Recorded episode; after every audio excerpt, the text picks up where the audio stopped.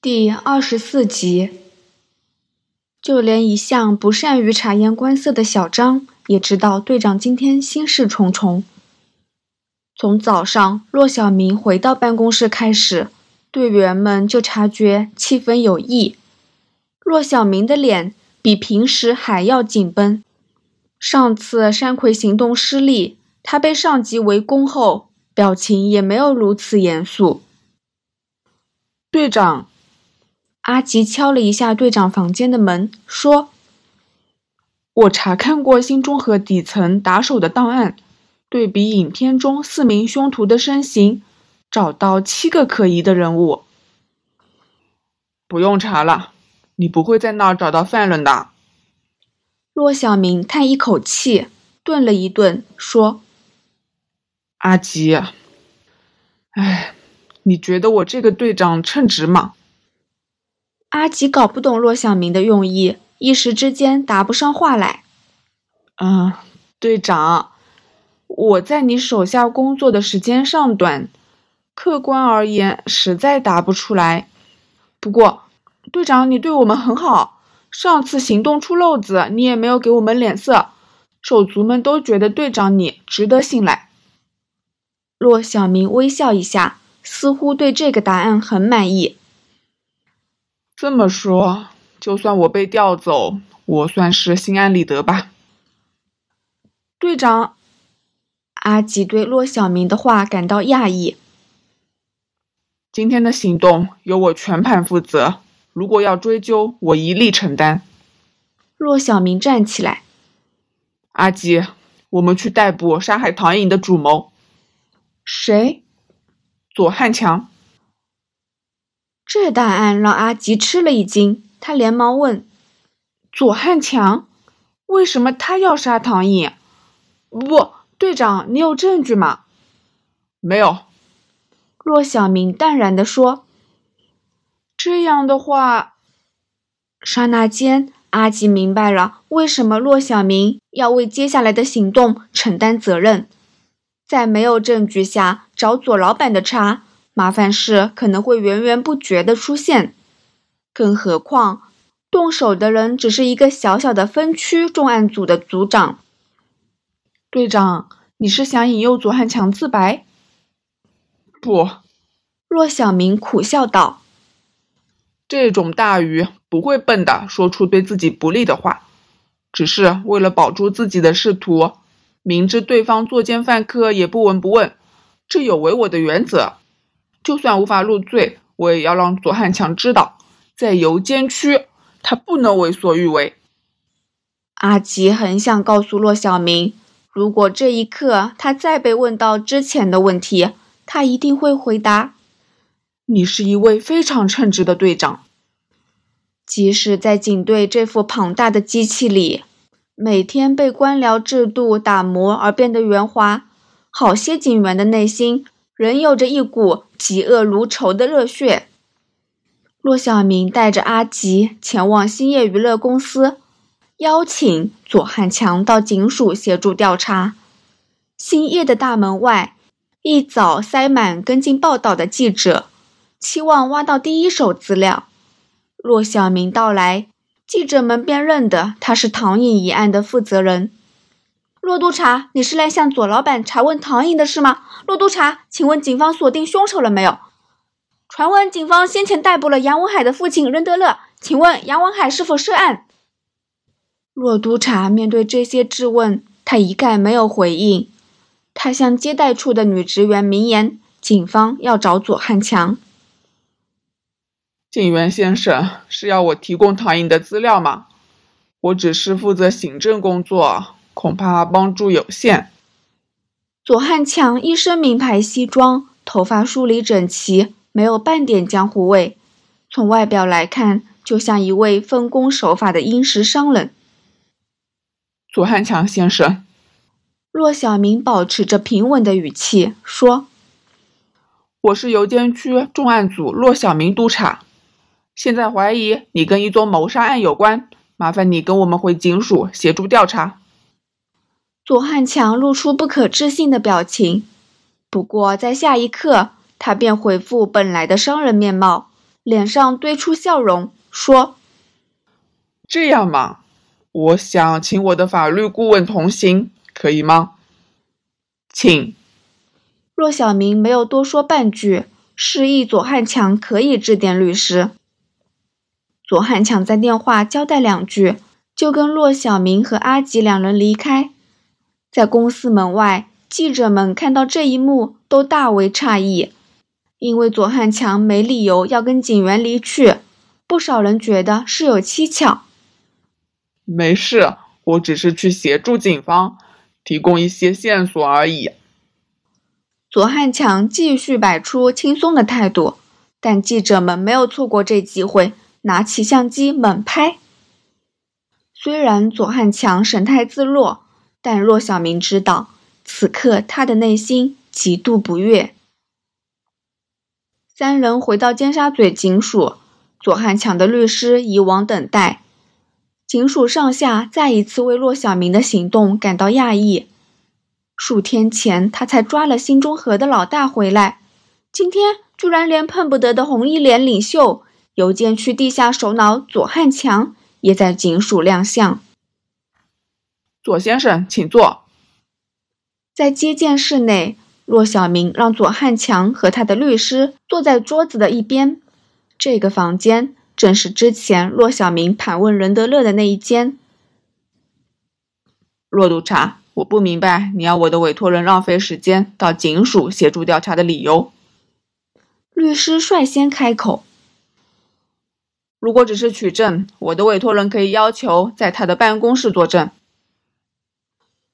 我相信左先生涉嫌串谋及唆使他人谋杀。”没有拐弯抹角，直接把结论丢出来。左汉强眉毛一扬，但他没有说话。他的律师也立即举手，示意他不要作声。被害人是谁？律师问。兴业娱乐公司旗下的歌手唐颖。骆督察，这未免太荒谬了。律师笑道：“为什么兴业娱乐公司的老板要伤害自己旗下最有前途、最具赚钱能力的员工？照你所说。”凶徒应该反而是跟兴业娱乐公司或左汉强先生有仇的人，伤害唐颖，以换取打击左先生的生意为目的。骆小明反问道：“这我不清楚，我们是事件的被害人之一，捉拿犯人是你们警方的责任，不是我们的。”律师以严厉的目光扫过骆小明和阿吉。演员杨文海被殴打一案，请问左先生能否提供任何线索？骆小明突然转换话题：“我只是从记者朋友口中得悉此事，之前对此并不知情。”左汉强的答案就像昨天面对记者时所说的差不多。那么，左先生有没有任何猜想？例如，为什么杨文海会被殴打？律师正要抢白，左汉强伸手拦住律师，说：“以一位市民的角度，我猜他可能因为平日行为不检点，跟某些人物结怨，招来报复。我听说杨文海的生父是黑道人物杨德乐，如此说来，他被殴打，可能跟黑社会有关。这一点，我想警方比我这个普通市民更清楚。”好家伙，若小明心中暗骂。那么，导演梁国荣、女演员沈雪诗和电台节目主持人丁占美等等，左先生又认识吗？他们是公众人物，我当然听过名字，或许曾在某些场合见过面，但我不记得了。梁国荣三年前被掌控，沈雪诗和丁占美。去年分别被掳上修理车禁锢五个小时，和遭到六名大汉恐吓。这些事情都发生在他们公开发表跟左先生或兴业娱乐公司旗下艺人相关的言论之后。你有什么意见？这些事情没有关联性。律师代左汉强回答。丁占美遇袭之前就不断在电台节目中批评香港政府。这么说来。警方有没有请特首到警署问话？当然，如果有粉丝觉得某些言论伤害了他们的偶像，于是做出违法的行为，我本人也深感遗憾。”左汉强微笑道。骆小明发觉左汉强根本不需要律师陪同，单靠自己也可以把事情撇得一干二净。他要律师在场，纯粹是为了令现场多一位自己人，让他可以畅所欲言，找机会奚落警方，将攻守位置逆转。之前左先生，你说杨文海被殴打，可能是跟他父亲的黑社会身份有关，但刚才你又说。或许某些粉丝会做出违法的行为，这不是自相矛盾吗？那只是不同的可能性，我不过瞎猜罢了。左汉强再度微笑说：“而且我们旗下的艺人获得不同阶层的市民支援，如果有粉丝是黑道人物，这也不是我这个老板能够控制的。”警察先生。律师跟左汉强就像相声般一唱一和。你一直在说的事情，都跟左老板无关。我实在无法想象你有什么理据认为我的委托人涉嫌唐颖的案件。如果你要继续纠缠下去，我会考虑向投诉科立案，指你在缺乏证据之下骚扰左汉强先生。你刚才高调的邀请左先生到警署，明天应该会有大量的媒体报道。这已经构成兴业娱乐公司的公关灾难，我们保留法律途径追究的权利。一如骆小明所料，左汉强的嘴巴很紧，不会吐出半句对自己不利的话。他摇了摇头，决定单刀直入。我之前认为唐颖是被新中和的手下所杀的。骆小明说：“对于突然冒出的这一句话，左汉强。”律师和阿吉都不明所以。那么，骆小明伸手打断律师的话，继续说：“唐颖先前被杨文海调戏，之后有黑社会人物围殴杨文海报复，却不知道杨文海的生父是新中和的老大任德乐。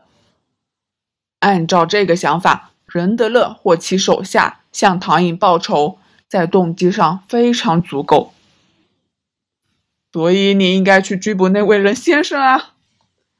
左汉强说，他的眼神充满笑意。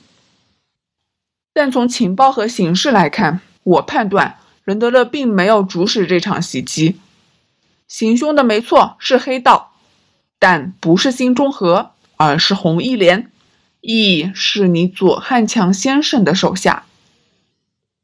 警官先生，你刚才的发言严重损害我的委托人的名誉。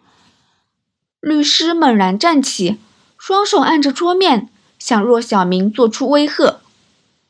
等等，让他继续说。左汉强突然说道。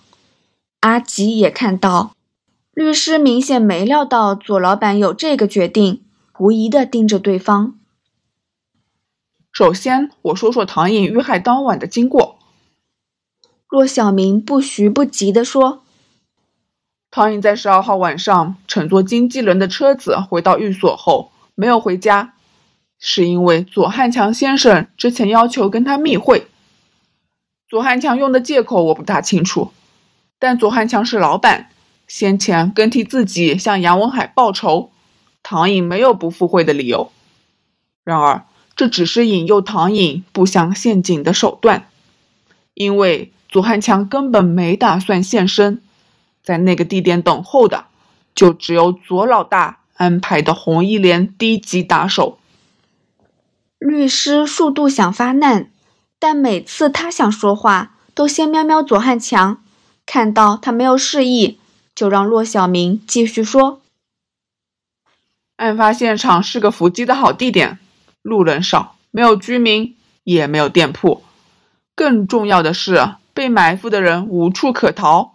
只能走上天桥。骆小明一边说，一边直盯着左汉强的双眼。只要让一两人守在天桥上，猎物就会自投罗网。骆督察，左汉强突然笑道：“你神志清醒吗？你刚才的话毫无逻辑可言。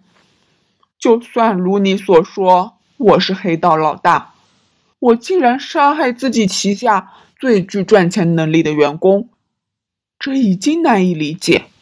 而且我还大费周章的引他到一个公共场所，让他被我的手下伏击，这不是相当多余吗？为什么不直接掳走他？我大可以让他登上我指定的车子，然后对他为所欲为。你所说的动机以及做法都充满矛盾，就连我这个对长案一窍不通的门外汉也能指出矛盾了。先说动机，骆小明声调不变，继续说。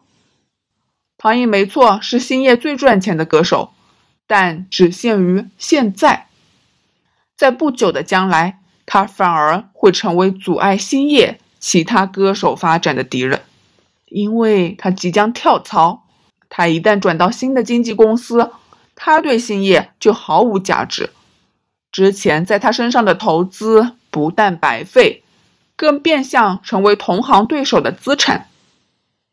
骆小明知道左汉强向来重视市场占有率，从红一连蚕食新中和势力版图的手段，可见这个男人对垄断市场有着异常的执着。骆土产，我不知道你从哪儿听到不可信的传言。等唐颖跟兴业签了十年合约，离合约完结还有七年。律师反驳道：“如果合约没有法律效力呢？”骆小明冷冷地丢出一句：“从律师和左汉强的表情，骆小明知道这一点他算中了。香港法律规定，十五岁以下的未成年人如需要工作，必须有父母或监护人同意。唐颖十四岁加入兴业，他签的合约在法律上不会被承认。打算挖角的日本公司一定从唐颖口中知道这细节。”而这一漏洞就成为他们合法的让唐颖跳槽的理据。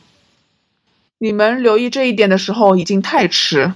唐颖知道自己有机会在更庞大、更具规模的公司发展，自然不愿意跟兴业补签新合约。日本公司挖角只是坊间传闻，没有事实依据。律师说：“即使真的有公司挖角。”凭此便诬陷我的委托人串谋杀人，未免太荒唐了。